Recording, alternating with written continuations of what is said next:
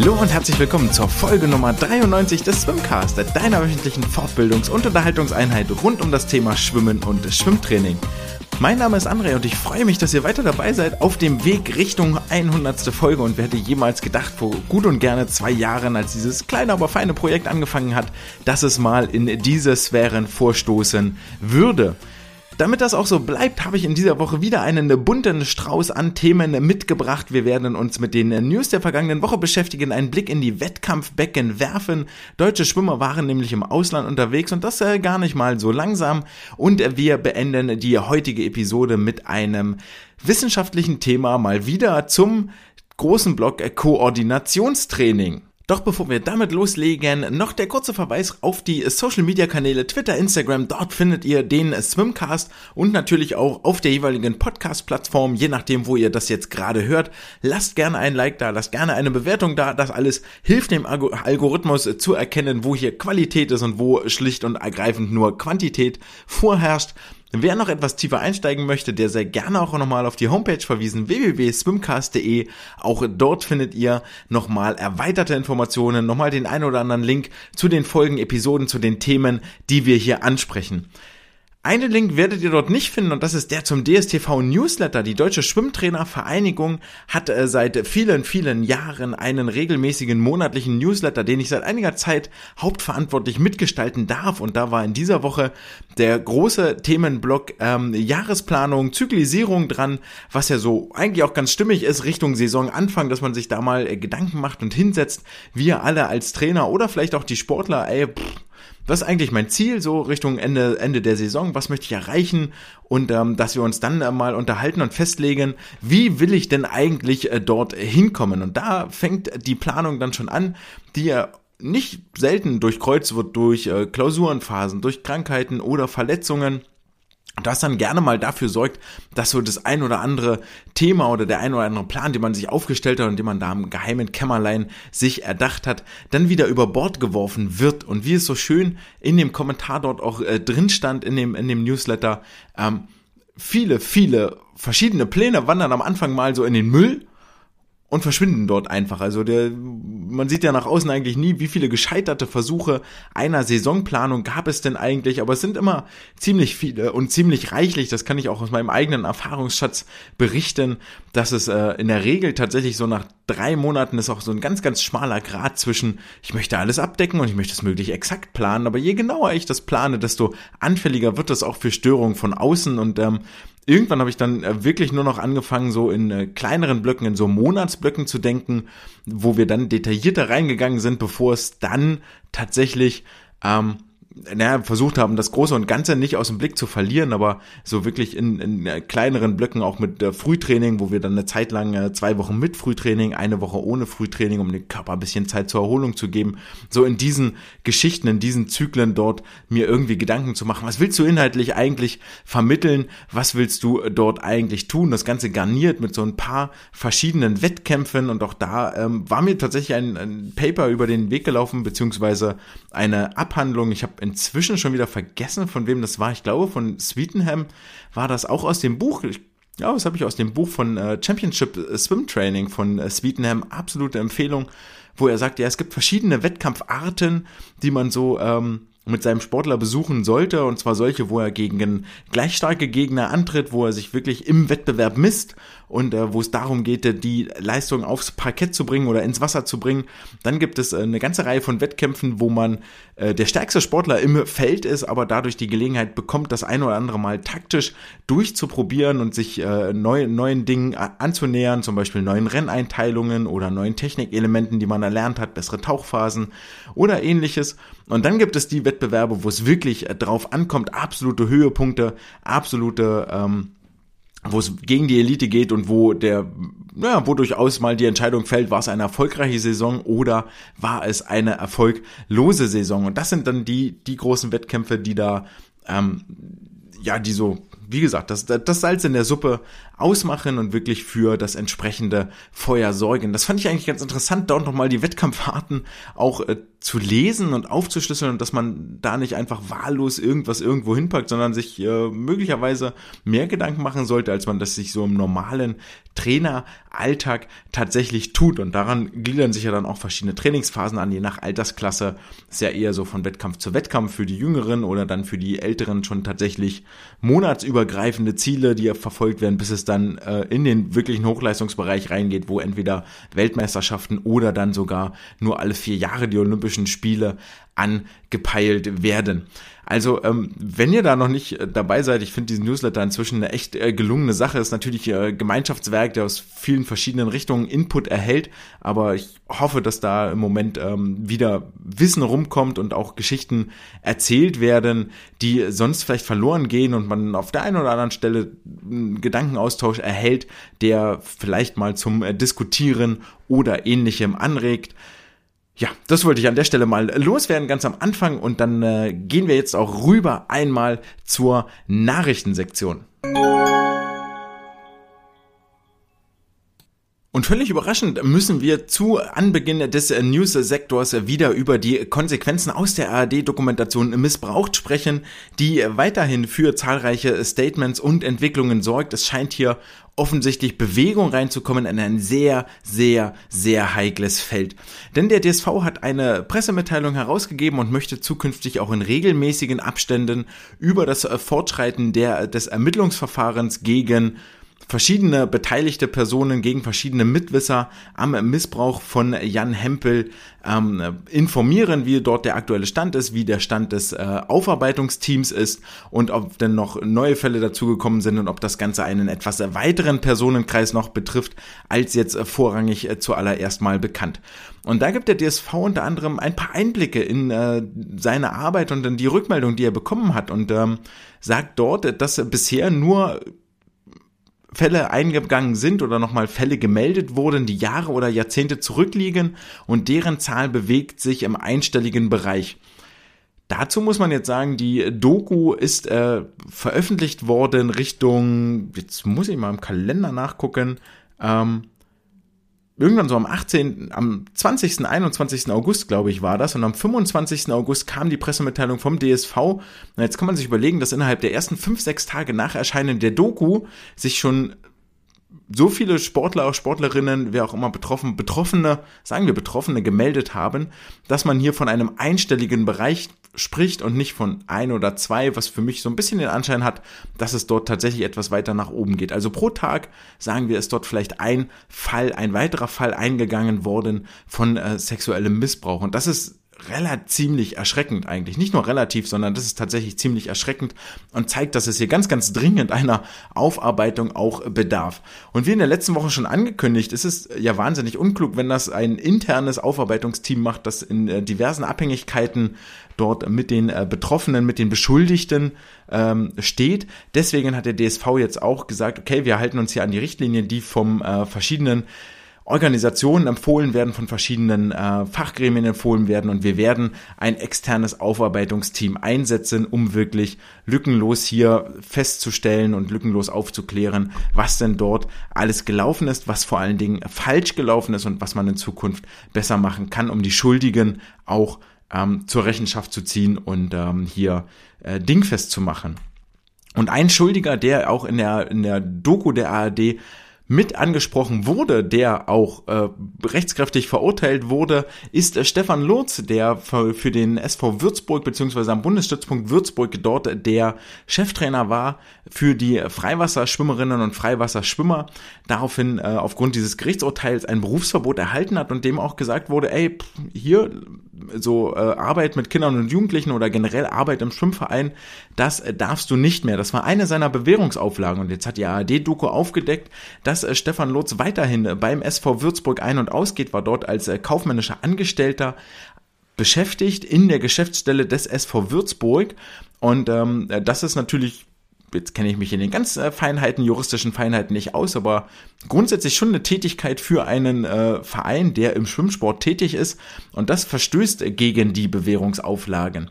Daraufhin hat äh, Stefan Lutz auch sehr kurz nach Bekanntwerden der Doku seinen Vertrag mit dem SV Würzburg gekündigt, was aber jetzt äh, schlussendlich doch dazu führte und vielleicht auch nur der Tropfen war, der das fast zum Überlaufen brachte, dass der DSV dem äh, Bundesministerium des Innern empfohlen hat, und zwar mit Unterstützung des Deutschen Olympischen Sportbundes, den Würzburgern den äh, Stützpunktstatus zu entziehen. Das Ganze wurde publik aufgrund eines Berichtes des Bayerischen Rundfunks, Rundfunks, der da auch gesagt hat, genauer soll die Stelle des Bundesstützpunkttrainers in die eines Bundesstützpunkttrainers für den Nachwuchs Freiwasserschwimmen umgewandelt werden. Und jetzt kann man sich überlegen, dass es vermutlich an einem Bundesstützpunkt Freiwasserschwimmen etwas merkwürdig wäre, wenn es dort nur eine Bundesstützpunktstelle für den Nachwuchs Freiwasserschwimmen gibt, also eine Trainerstelle für den Nachwuchs im Freiwasserschwimmen, was daraufhin dann wieder den Schluss zulässt, na, da soll wohl der Stützpunktstatus entzogen werden. Das Ganze ist aber noch nicht irgendwie insofern spruchreif oder vielleicht sogar entschieden. Das geht wohl tatsächlich auch nur, wenn ein Olympiazyklus endet und der nächste anfängt. Also bis 2024 könnte es sein, dass sich das noch hinzieht, aber dann hier eine Veränderung stattfindet. Mit diesen ganzen Entwicklungen in Würzburg wird auch eine weitere prominente Personalie zumindest diskutabel und das ist der Bruder von Stefan Lotz, nämlich Thomas Lotz der, wenn man der äh, Vereinsseite des SV Würzburg entnommen hat, ähm, der einzige Vorstand ist, der hier beim SV Würzburg existiert und in Amt und Würden ist. Dann gibt es noch einen äh, Beirat oder einen äh, begleitenden Vorstand, der aus drei Personen besteht. Aber schlussendlich ist dieser Vorstandsposten, Einzelvorstand, ähm, Thomas Lotz anhängig. Und äh, dann ist damit auch davon auszugehen, dass die Einstellung von Stefan Lotz über den Schreibtisch seines Bruders ging, was nicht nur den äh, Vorwurf der Vetternwirtschaft hier in den Raum stellt, sondern auch tatsächlich dafür sorgt, dass man da über ethische und moralische Grundsätze mal wirklich äh, diskutieren sollte und die ganze Würzburger Vereinslandschaft kommt da gar nicht äh, gut weg bei der, bei der Sache und sieht da überhaupt nicht gut aus. Denn wenn man auf der Seite des SV Würzburg mal weitergräbt, beziehungsweise einfach sich die Seite mal anguckt und sich dort so ein bisschen durchklickt, dann findet man auf keiner der Unterseiten, der Hauptseiten, der Nachrichtenseiten, der sonst irgendwelchen ähm, Homepages, die man sich dort anklicken kann, irgendein Wort zu den erhobenen Vorwürfen, zu der ARD-Doku, eine Stellungnahme zur Anstellung von Stefan Lotz, ein, ein Wechsel in der Geschäftsstelle, ein Wechsel im Personalien, jetzt weiß ich nicht, wie wichtig äh, der Posten von äh, Stefan Lotz hier gewesen ist, dass man das vielleicht bekannt geben muss oder nicht, aber dass einfach gar nichts, gar keine ähm, gar keine Äußerung, gar kein Statement hier bei einem ganz konkret betroffenen Verein, Stützpunkt zu finden ist. Das macht wirklich, wirklich stutzig und da hatte ich ja letzte Woche schon hart kritisiert, dass auf den DSV-Seiten und auf den Landesschwimmverbandsseiten dort keine prominenten Platzierungen sind im Sinne nach dieser Dokumentation, im Sinne von, ey, du hast Missbrauch erfahren, du möchtest äh, dich melden, du findest das komisch, hier ist die Adresse. Ruf dort an, schreib eine E-Mail. Und ähm, das gleiche finde ich jetzt hier nochmal viel, viel, viel schlimmer, weil wir hier über einen ganz, ganz konkreten Fall reden, über einen ganz konkret betroffenen äh, Ort, eine ganz konkret betroffene und benannte Organisation, die natürlich irgendwo öffentlich jetzt im Fokus steht und sich dort einfach gar nicht zu äußern, ist in meinen Augen ein absolutes Unding und wirft doch einige Fragen auf, wie ernst man diese Geschichte, diese Vorwürfe, die dort ähm, auch per Gerichtsurteil ja in Teilen rechtskräftig äh, festgestellt wurden, auch nimmt und welche Konsequenzen man äh, daraus zieht. Summa summarum viel zu tun in Sachen Aufmerksamkeit, viel zu tun in Sachen ähm, Awareness, wie es so schön heißt in Neudeutsch, also dass man das hier wirklich nochmal klar gemacht wird, wir sind gegen solche Taten, wir sprechen uns explizit gegen solchen Missbrauch aus, gegen diese Straftaten und wenn du ein Problem hast, dann kannst du dich hier und da melden. Ähm, das wäre zumindest das Mindeste, was man hier erwarten möchte. Jetzt ist der Übergang ziemlich schwierig und eigentlich fast gar nicht zu gestalten. Deswegen möchte ich den Spielball von der Einleitung nochmal aufnehmen, wo wir über Jahresplanung und Periodisierung gesprochen haben und über Zyklisierung und ähm, dort einmal kurz das Thema aufgeworfen haben, dass es so verschiedene Höhepunktwettkämpfe gibt, die einen durchs Trainingsjahr begleiten bis zum Ende dem Einzelwettkampf und darum geht es nun mal im Schwimmsport. Ja, es ist kein Ligabetrieb, wo wir jede Woche die Chance haben, uns zu messen, sondern es gibt einen Wettkampf am Ende, an dem festgemacht wird, Sportler A war erfolgreich, Sportler B nicht oder Sportlerin B war erfolgreich und Sportlerin A war nicht erfolgreich. Und einer dieser Meilensteine auf dem Weg dahin sind traditionell die deutschen Kurzbahnmeisterschaften, deren Ausschreibung jetzt am 30.08. Äh, veröffentlicht worden ist. Auf der Seite des DSV ist die einzusehen. Und zwar geht es vom 17. bis zum 20.11.2022 in der Schwimmoper in Wuppertal um die Titel der deutschen Kurzbahnmeisterin und des deutschen Kurzbahnmeisters. Wir erinnern uns zurück, letztes Jahr waren die überragenden Athletinnen, die dort im Wasser geschwommen waren, Katrin Demler und Nele Schulze. Und äh, die ihre, sie bekommen jetzt etwas mehr Konkurrenz als ausschließlich aus der offenen Klasse, denn die Ausschreibung wurde insofern um die JDM-Jahrgänge und die AJOF-Jahrgänge erweitert, die auch ihre ganz eigenen Finals ausschwimmen werden. Also neben den Finals der offenen Klasse, wo ganz stumpf die acht schnellsten aus den Vorläufen gegeneinander antreten, werden auch die JDM-Jahrgänge, sprich 0607 bei den äh, Mädchen, 0506 bei den Jungs und die A-Jahrgänge 0809 bei den Mädchen und 0708 bei den Jungs hier gegeneinander antreten und ihren wie nennt man das, deutschen Altersklassen Kurzbahnmeister, Meisterin ausschwimmen. Erfreulicherweise bekommt da auch der ganz junge Nachwuchs wieder eine Bühne, die noch im Mai bei den Langbahn deutschen Jahrgangsmeisterschaften überzeugen konnten. So sein, so werden wir mit Sicherheit Alina Bajewich auf dem Startblock sehen, Jara Fey Riefstahl, die in, auf der Langbahn das Delfin-Triple gewann, Hanna Schneider das Brust-Triple gewann, Linda Roth, die mit sechs Medaillen die erfolgreichste Medaillensammlerin auf äh, Seiten der Damen gewesen ist und die Langstreckenspezialistin Laura Marie Blumenthal hat für die A-Off-Jahrgänge und dann also auch auf der Jungsseite können wir uns wieder auf das Duell freuen von Leo Leverkus gegen David Cicero, der seinen Trainer Olaf Bünde nach München verloren hat. Also hier auch die interessante Frage, wie sind denn so die ersten Monate gelaufen und gibt es da Fortschritte, geht es weiter voran? Kann man vielleicht schon ein bisschen was ablesen, wie es in Regensburg dort aktuell läuft. Dazu kommt Hugo Engelin, der die Bruststrecken gewonnen hat, Leo Baumann, der mit sieben Medaillen von den deutschen Jahrgangsmeisterschaften wieder nach Hause fuhr, Finjona Neuwirth, Suber Biltal, Jan Malte Gräfe, Daniel Ohlenberg der beim 2007er Jahrgang mit sechs Medaillen der fleißigste Medaillensammler gewesen ist. Also durchaus der ein oder andere bekannte Name, der hier dann auch in der Schwimmoper durchs Wasser schwimmen wird. Garniert wird das Ganze noch durch JDM-Sportler Julia Ackermann, Julia Barth, die sich wohl auf den langen Strecken ein intensives Duell liefern werden. Jette Koch als Brustspezialistin, Noel Benkler als Langenspezialistin, die ja beide auch international in diesem Jahr äh, Luft schnuppern durften bei den Jugendeuropameisterschaften in Bukarest zusammen mit Sarah Selimovic und Anna-Maria Börstler, die seit äh, Bukarest den deutschen Jahrgang, den deutschen Jahrgangsrekord hält. Genau, ist kein Altersklassenrekord mehr, sondern die deutschen Jahrgangsrekord hält über die 50 Meter Rücken. Und bei den Jungs gibt es durchaus das ein oder andere Brustduell zwischen Emilian Holland, Kenneth Bock und äh, Michael Raje, die alle drei so ungefähr auf dem gleichen Level agieren und hier auch wieder aufeinandertreffen werden, zusammen mit Arne Schubert über die langen Kraulstrecken mit Erik Mühlenbeck und Jano Bäschnitt. Also durchaus viele Duelle, die hier im Vordergrund stehen, nicht nur in der offenen Klasse, sondern auch in den jüngeren Jahrgängen. Wenn sich die jüngeren Jahrgänge JDM und AOF nicht doch für die Finals der offenen Klasse qualifizieren. Und damit stellt sich die Frage, wer darf denn hier überhaupt mitmachen in Würzburg? Es sind wie immer die Top 40 aus der offenen Klasse plus zusätzlich die Top 10 der JDM-Jahrgänge und die Top 10 der AOF-Jahrgänge. Jetzt ist wie immer die Frage, zählen die JDMs und AOFs mit rein, zählen sie nicht mit rein, also gibt es insgesamt nur 40 Starter oder gibt es insgesamt 60 Starter? Und das heißt, äh, es gibt insgesamt 60 Starter, nämlich die Top 40 der offenen Klasse ohne die JDM und AOF-Jahrgänge. Das heißt, alle in der offenen Klasse, die noch so auf Platz 60 irgendwo sind, dürfen sich eventuell Hoffnungen machen, dass sie einen Startplatz hier in Würzburg ergattern können. Ins Finale schwimmen jeweils die schnellsten acht und das ist dann ein relativ interessantes Konstrukt.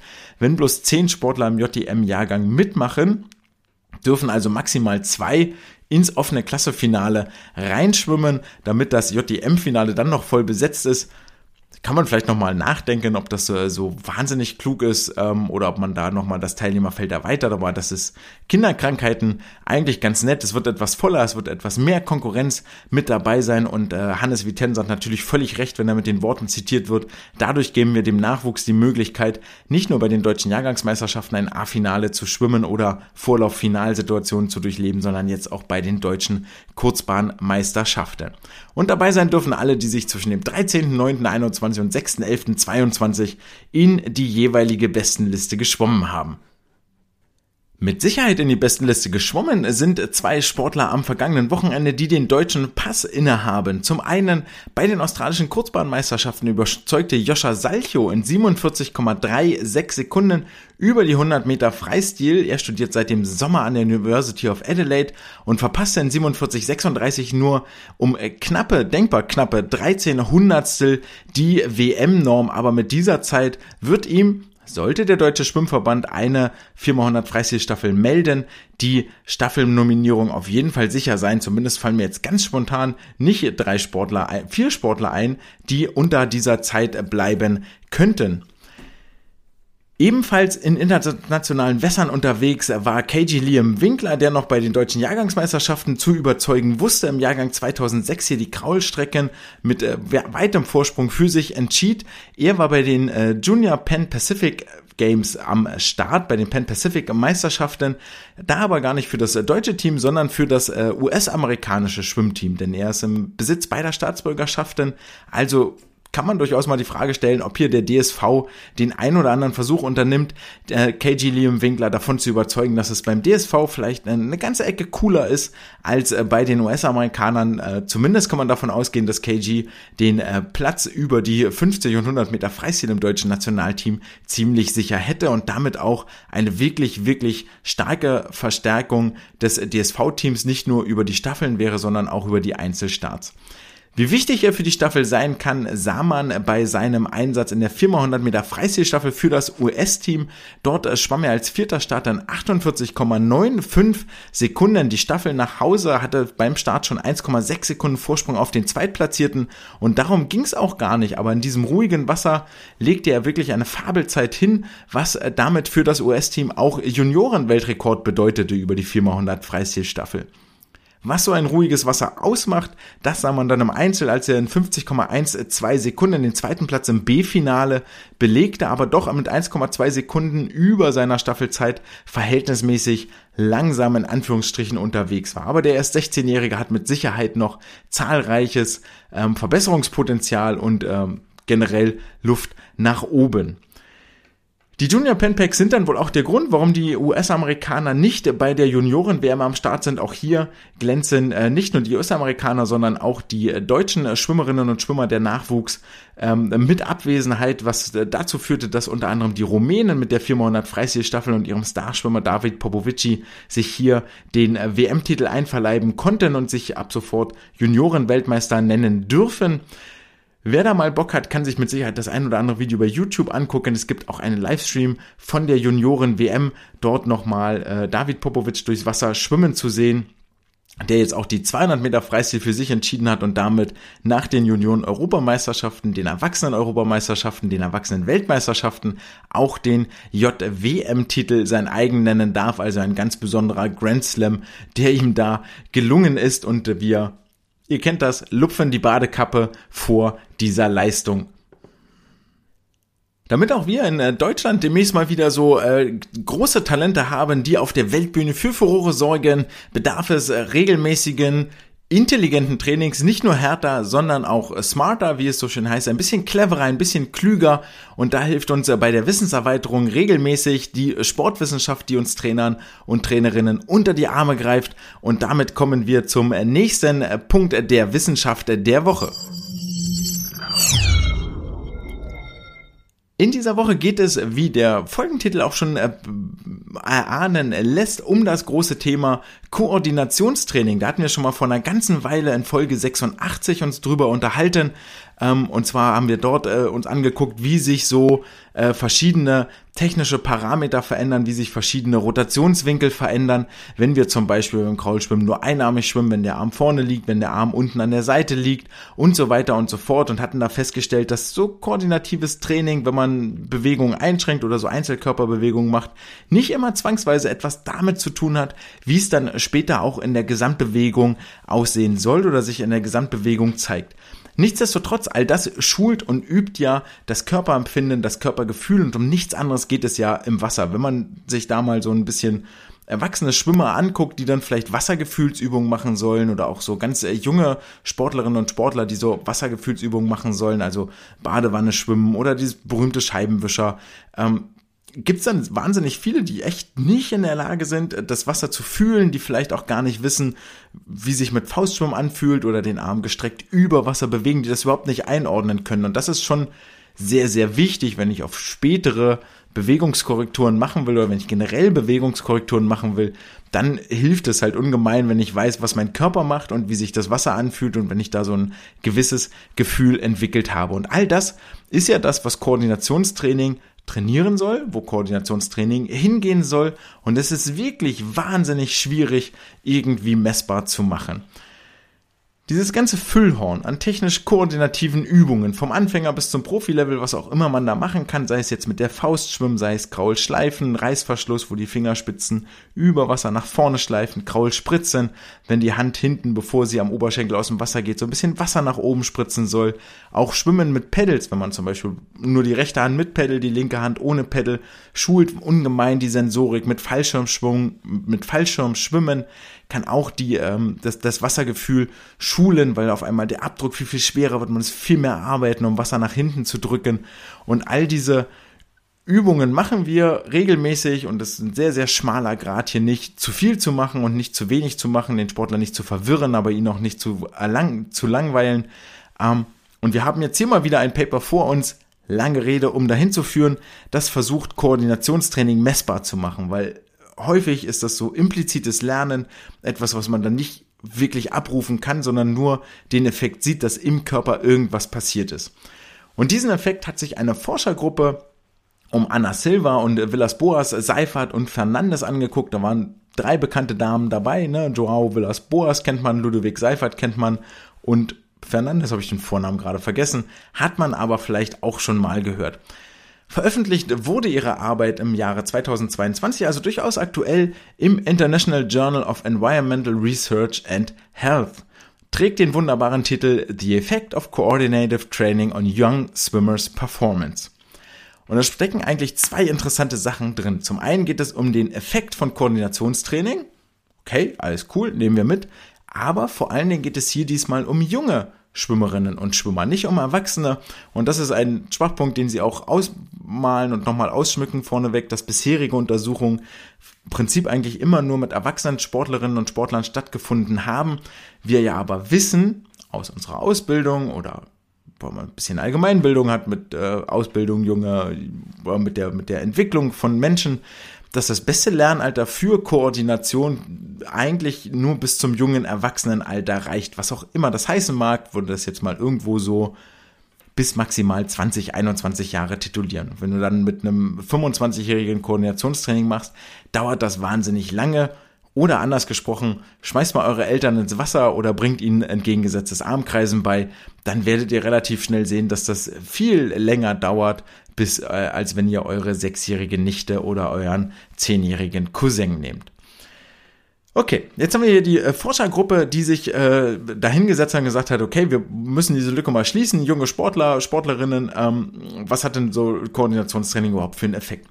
Und dafür haben sie sich 26 Schwimmer genommen, 16 Jungs, 17, äh, 16 Jungs, 10 Mädchen, die 15 Jahre alt waren und sechsmal pro Woche trainiert haben.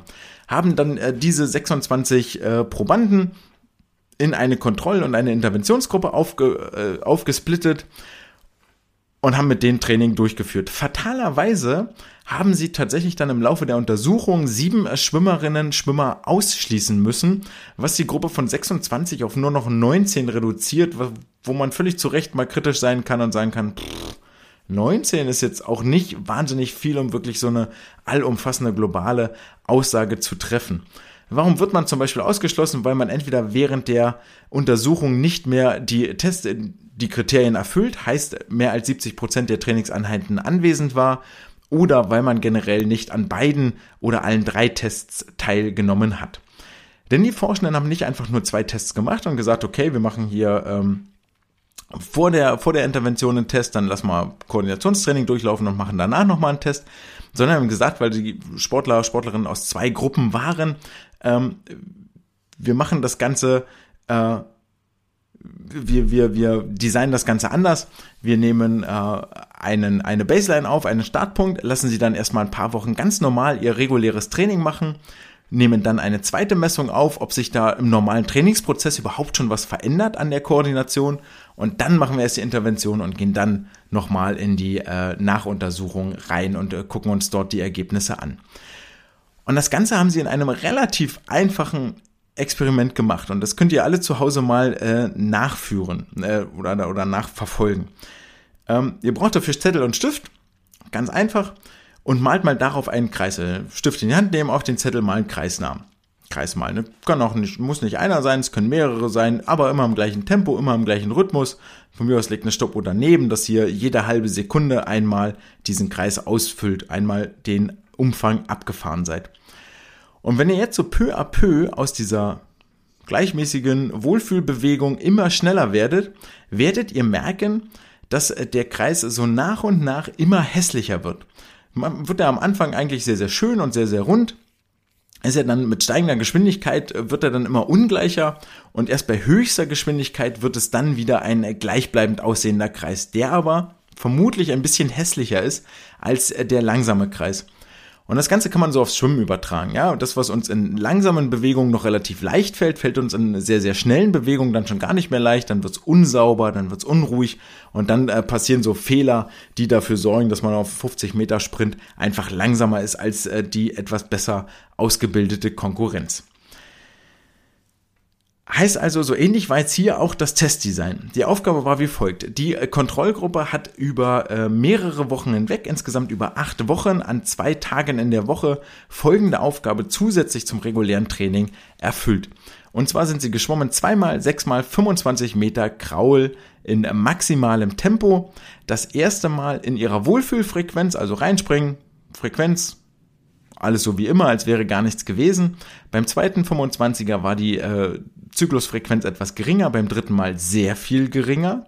Beim vierten Mal war sie wieder normal, um dann beim fünften Mal etwas höher und beim sechsten Mal viel höher zu sein. Das Ganze war auf eine Minute Abgangszeit mit drei Minuten Serienpause und mehr haben die Forschenden hier auch gar nicht getan. Sie haben die Sportler einfach schwimmen lassen, haben das Ganze mit Kameras gefilmt und dann hinterher händisch manuell ausgewertet relativ simpel, ist jetzt auch nicht das, was man so unbedingt unter Koordinationstraining versteht, aber wir werden gleich mal ein bisschen darauf kommen, was dort eigentlich passiert im Körper, weil es ist echt nicht, nicht uninteressant, mit welchen, welch simplen Mitteln hier dann tatsächlich ähm, Effekte erzielt werden können. Insgesamt haben die äh, Schwimmerinnen und Schwimmer zwölf Marker an den Körper bekommen. Vielleicht mal interessant zu hören, dass das nicht einfach nur ähm, so mit dem Auge so, oh ja, so Pi mal Daumen, sondern es gab schon feste, feste Marker, die da ähm, ja dann im Video mitgetrackt wurden, um so verschiedene äh, Parameter aufzunehmen. Und die, die uns jetzt hier interessieren, sind die ganz einfachen, nämlich die Schwimmgeschwindigkeit, die Frequenz, die Zykluslänge und der Stroke Index, der sich zusammensetzt aus äh, zweimal, äh, der sich zusammensetzt aus Geschwindigkeit mal Zykluslänge. Der Test, der dann äh, durchgeführt wurde mit den Markern, war, dass die Sportler zweimal 50 Meter All-Out schwimmen sollten. Einmal vor der Intervention, einmal nach der Intervention und einmal noch so einige Wochen bevor das Experiment überhaupt angefangen hat. Zweimal 50 All-Out war am Ende die, ähm, die Vergleichsgröße, die sie sich hier angeguckt haben. Vielleicht nochmal kurz zusammengefasst. Also über acht Wochen sind die Sportler zweimal wöchentlich Programm geschwommen, zweimal sechsmal 25 Meter ja, all out. Das war die Trainingsaufgabe und als Test gab es, ähm, wie viel war das? Ich glaube, es waren auch ungefähr fünf oder sechs Wochen vor der Intervention, zweimal 50 all out, dann direkt als die Intervention angefangen hat, das Test zweimal 50 All-Out und dann nach, die, nach den acht Wochen Trainingsintervention nochmal zweimal 50 All-Out. Und damit kommen wir zu den Ergebnissen, denn ähm, dieser Vortest, den sie gemacht haben, dieser aller, allererste Test und dann der Test, bevor die Intervention angefangen hat, dient natürlich dazu, auszuschließen, ob alleine durch das Training irgendwelche ähm, Entwicklungen waren. Und ähm, das, das haben sie dann hier ganz gut auch mit berücksichtigt und haben dann quasi im Pre- und Post-Test die Ergebnisse gegeneinander gestellt. Und kommen jetzt hier eigentlich darauf, dass sie äh, Interventionsgruppe tatsächlich, also haben sie den Kraularmzug auseinandergenommen, stumpf, ganz einfach, in eine vortriebswirksame Phase und in eine nicht vortriebswirksame Phase, haben das noch ein bisschen feiner gegliedert, aber hier wird jetzt klar, worum es eigentlich geht.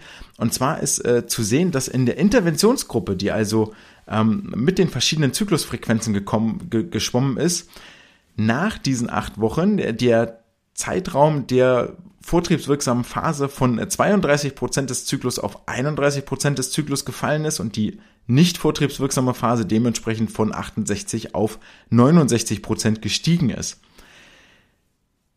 Demgegenüber steht tatsächlich, dass die Kontrollgruppe, die also kein Schnelligkeitstraining gekriegt hat, äh, da, dort stieg die Zeitdauer der vortriebswirksamen Phase von 34 auf 37 Prozent, entsprechend viel der Anteil der nicht vortriebswirksamen Phase von 66 auf 63 Prozent.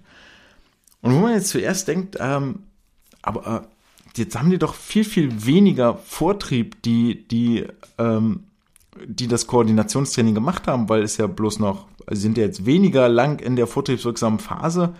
Ähm, Warum, also sollten die nicht eigentlich vielleicht schneller werden? Spoiler-Alarm, die sind auch tatsächlich schneller geschwommen, die, die äh, das Koordinationstraining mitgemacht haben. Weil sie jetzt hier an der Sache, der, wir gehen mal davon aus, dass der Weg der Hand unter Wasser gleich lang geblieben ist. Und wenn ich den schneller zurücklege, also eine kürzere Zeit des Gesamtzyklus darin verbringe, habe ich eine höhere Geschwindigkeit an der Hand. Und aus der Mathematik wissen wir, Impuls ist Masse mal Geschwindigkeit. Armmasse bleibt gleich, verdrängte Wassermasse bleibt gleich. Wenn ich also die Geschwindigkeit erhöhe, erhöhe ich den Impuls, den ich aufs Wasser übertrage und erhöhe damit auch meine Schwimmgeschwindigkeit. Das heißt also, eine Zeitreduktion der vortriebswirksamen Phase ist in einem gewissen Rahmen sogar ganz clever und ganz klug, weil ich dann nämlich mehr Effekt nach vorne kriege. Ich kriege eine höhere Schwimmgeschwindigkeit. Und das ist das, was sich dann auch in den weiteren Grafiken und Zahlen äh, niederschlägt. Die Interventionsgruppe steigert ihre Schwimmgeschwindigkeit von 1,53 Meter pro Sekunde auf 1,56, wohingegen die Kontrollgruppe sich leicht verringert hat, 1,51 auf 1,50, kann man jetzt grundsätzlich sagen, ist gleich geblieben, aber 0,03 schneller ist schon, ist schon echt gar nicht so schlecht, das ist ziemlich gut. Die Zyklusfrequenz in beiden Gruppen fiel von 50,8 auf 48,8 und in der Kontrollgruppe von 50,6 auf 49,6, also ein bisschen weniger. Wir merken ja also auch, dass wieder die Schwimmgeschwindigkeit in der Kontrollgruppe gestiegen ist, obwohl sie sich langsamer bewegt haben. Und das Ganze kann natürlich nur passieren, wenn zeitgleich die Zuglänge steigt. Ja? Wenn ich also weiß, ich habe eine höhere Geschwindigkeit mit weniger Zügen erreicht, dann ist völlig klar, meine Zuglänge an sich muss länger werden, um entsprechend auch irgendwie eine Kraft und einen Impuls äh, anzubringen. Und zwar waren beide Gruppen am Anfang äh, des Testens äh, bei dem, äh, bei der gleichen Zykluslänge, nämlich 1,81 Meter. Wo, und das Ganze stieg in der Kontroll, in der Interventionsgruppe auf 1,92 Meter, also um 10 Zentimeter mehr Weg zurückgelegt pro Armzug, wohingegen das in der äh, Kontrollgruppe einfach gleich geblieben ist. 1,81 hat sich gar nichts getan, ist überhaupt nichts passiert.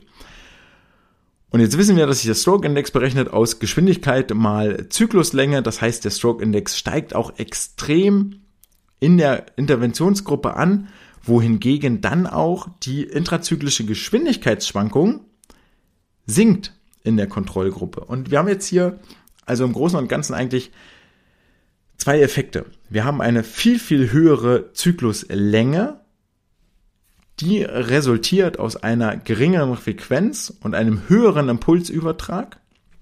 Ja, wir erinnern uns zurück, die ähm, die, die Zeitdauer der, der vortriebswirksamen Phase wird kürzer, Zyklusfrequenz sinkt, Zuglänge steigt, damit erreiche ich eine höhere Geschwindigkeit und ich habe zugleich eine Effizienzsteigerung, weil nämlich die Geschwindigkeitsschwankungen innerhalb eines Zykluses in der Kontroll äh, in der Interventionsgruppe abnimmt, nämlich von 17,0 auf 12,9 und in der äh, Kontrollgruppe von 15,8 auf 14,0. Waren jetzt wahnsinnig viele Zahlen, aber ich hoffe, ich konnte euch das insofern äh, ein bisschen klar machen, ähm, auf was es hier ankommt. Ja, wir haben wieder das, das alte Muster, dass die Sportler mit einer größeren Zykluslänge, die also mehr Meter pro Armzug zurücklegen, in der Regel die sind, die schneller sind als ihre vergleichbare Konkurrenz. Das sehen wir jetzt auch hier wieder. Und wir sehen, dass die Sportler, die ähm, mal mit verschiedenen Frequenzen einfach nur gespielt haben und dort geguckt haben, am Ende des Tages effizienter schwimmen, also weniger Geschwindigkeitsschwankungen unterliegen und auch eine höhere Schwimmgeschwindigkeit erreichen und etwas mehr Kraft ins Wasser bringen. Das heißt, der Schwimmer ist hier an der Stelle einfach ein ganz stumpf sich selbst optimierendes System. Ich gebe dem einfach nur eine Aufgabe und mehr haben die Forschenden hier auch gar nicht gemacht. Die haben kein Feedback gegeben zur Bewegungsausführung, die haben nichts gesagt. Die haben einfach nur gesagt, mache diese Aufgabe und der Rest kam von quasi ganz allein. Das setzt natürlich voraus, dass ich hier irgendwie mündige Sportler habe, dass ich Sportler habe, die mitdenken, dass ich Sportler habe, die da ein bisschen Bock drauf haben, ist alles klar, natürlich. Dass man die irgendwie mal technisch auch an die Hand nehmen muss, ist auch völlig klar. Aber wir merken jetzt hier an der Stelle mal wieder, dass es dass wir als Trainer mit einem bestimmten Aufgabendesign schon extrem viel dafür tun können, wie, wie der Sportler vorankommt oder ob er nicht vorankommt. Ja, muss kein Wort Spanisch sprechen, so die Aufgabe hätte ich auch mit denen da durchführen können.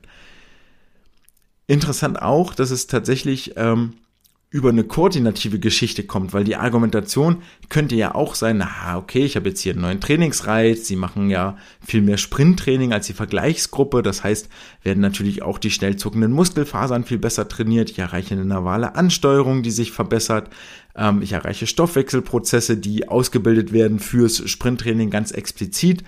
Und dann ist ja klar, dass die irgendwie besser werden, also das hat ja nichts mit Koordination zu tun mag alles richtig sein und das, äh, dem, dem würde ich auch zustimmen, wenn sich die Zyklusfrequenz erhöht hätte, statt sich zu erniedrigen. Das spricht für eine etwas kontrolliertere Bewegung, als dass es irgendwie schneller und hektisch wird. Und dagegen spricht auch, dass die äh, Geschwindigkeitsschwankungen nicht in dem Maße abnehmen dürfte, wenn es rein nur eine Verbesserung von Stoffwechselprozessen wäre.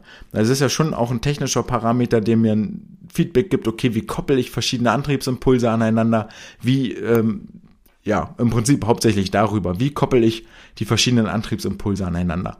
Und all das spricht dafür, dass ich tatsächlich im Körper, in der Körperwahrnehmung, im Wassergefühl etwas getan hat, was dafür sorgt, dass der Sportler schneller geworden ist. Tada! Habt ihr eine Beispielaufgabe an die Hand gekriegt? Könnt ihr jetzt mit euren äh, Kiddies äh, einmal die Woche oder zweimal die Woche machen? Und nach acht Wochen habt ihr ein Ergebnis. Bietet sich sowieso an und damit schließt sich so ein bisschen äh, der Kreis zur Einleitung. So verschiedene Benchmark-Sets, Standardaufgaben immer mal wieder aufzugreifen im Laufe des Trainingsjahres, die aber dann auch zu variieren. Also zum Beispiel fange ich an mit 10 mal 100 Lagen, frisch aus der Sommerpause, Abgangszeit zwei Minuten. Und dann habe ich ja zwei Stellschrauben, ich kann die Pause verkürzen, kann die Strecke verlängern und dann kann ich sagen, okay, nach, nach einer Woche oder nach zwei Wochen seid ihr jetzt ein bisschen fitter geworden, wir machen 10 mal 100 Lagen, aber jetzt auf 1,50. Wieder nochmal drei Wochen später sage ich, hm, hm, okay, ist cool so, ihr habt jetzt so roundabout 20 Sekunden Pause, wir machen nicht mehr 10 mal 100, sondern wir machen jetzt 10 mal 150 Lagen. Und so weiter und so fort. Und dann kann man so Aufgaben einfach variieren und schon alleine dadurch durch eine Streckenlänge, durch einen Umfang, durch eine Pausengestaltung neue Trainingsreize setzen, ohne dass ich mir jedes Mal eine neue, komplett neue Aufgabe ausdenken muss, die die Sportler erstmal neu lernen müssen. Hat da so ein paar, paar Vorteile und das, glaube ich, schlägt sich hier auch nieder. Ähnliches machen wir auch bei den Wettkämpfen, wenn wir die Sportler immer wieder 200 Freistil oder 400 Lagen oder äh, 200 Rücken schwimmen lassen, sagen wir auch, okay, diesmal geht's mir darum, das nächste Mal geht's mir darum, das übernächste Mal geht's mir darum und dann stecken wir das Ganze so nach und nach in ein Ganzes zusammen. Und unter anderem ein bisschen Lokalkolorit wir werfen einen Blick in den Wettkampfkalender, sehen inzwischen, dass der sich auch viel, viel mehr füllt, als das noch vor einigen Wochen der Fall war. Und der längste Wettkampf findet im Ruhrgebiet, nämlich in Mülheim statt, bei den Mülheimer Stadtmeisterschaften vom 2. bis 4.9. Alle, die da am Start sind. Viel Erfolg euch, ähm, rockt das Südbad. Ansonsten habt ihr heute in der Folge ein paar Aufgaben mitbekommen. Es äh, steht die äh, Qualifikationsnorm für die deutschen Kurzbahnmeisterschaften stehen an. Allen, die da für um äh, Startplätze kämpfen, auch hier viel Erfolg. Das Training hat bereits begonnen. Zwei Monate habt ihr noch. Es gab ein paar Gedanken zur Trainingsplanung und wir haben den Schwimmer als ein sich selbst optimierendes System begriffen und kennenlernt wenn er denn mitdenkt und die Trainerinnen und Trainer die richtigen Aufgaben stellen. Und in diesem Sinne wünsche ich euch ein frohes Schwimmen, ein schönes Schwimmtraining. Genießt den besten Sport der Welt. Wir hören uns in der nächsten Woche wieder. Das war's für heute. Ciao.